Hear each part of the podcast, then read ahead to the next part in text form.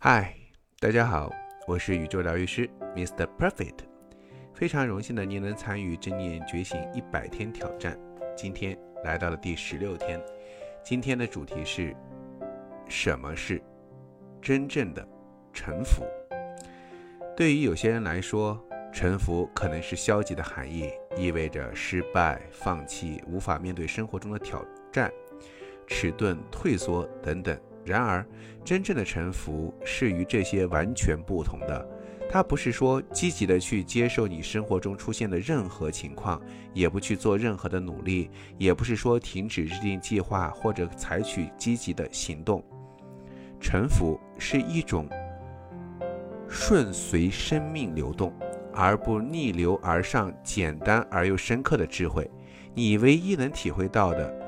生命流动的地方就是当下的时刻，所以臣服就是无条件、无保留的接受当下时刻，它就是放弃对当时当下时刻的内心的抗拒，通过心理的批判和消极的情绪，内心抵抗，对当下时刻说 no。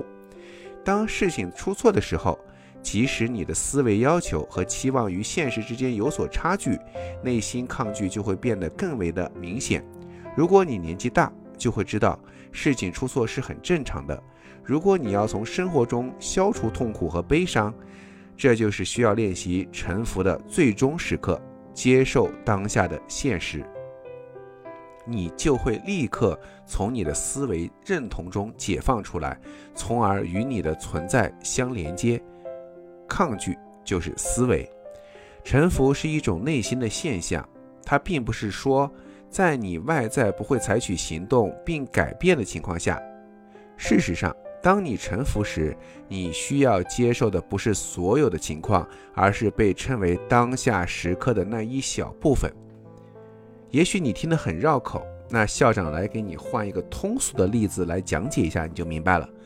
当你陷入泥泽的时候，你不会说好，我认了，我让我自己陷入泥泽更深吧。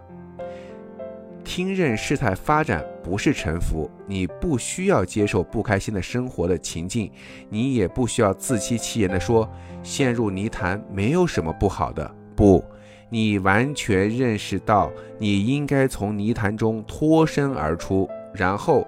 将你的注意力集中在当下的时刻，而不是心理上对其做任何的标记。这就是说，对当下没有批判，也没有抗拒，没有消极的情感。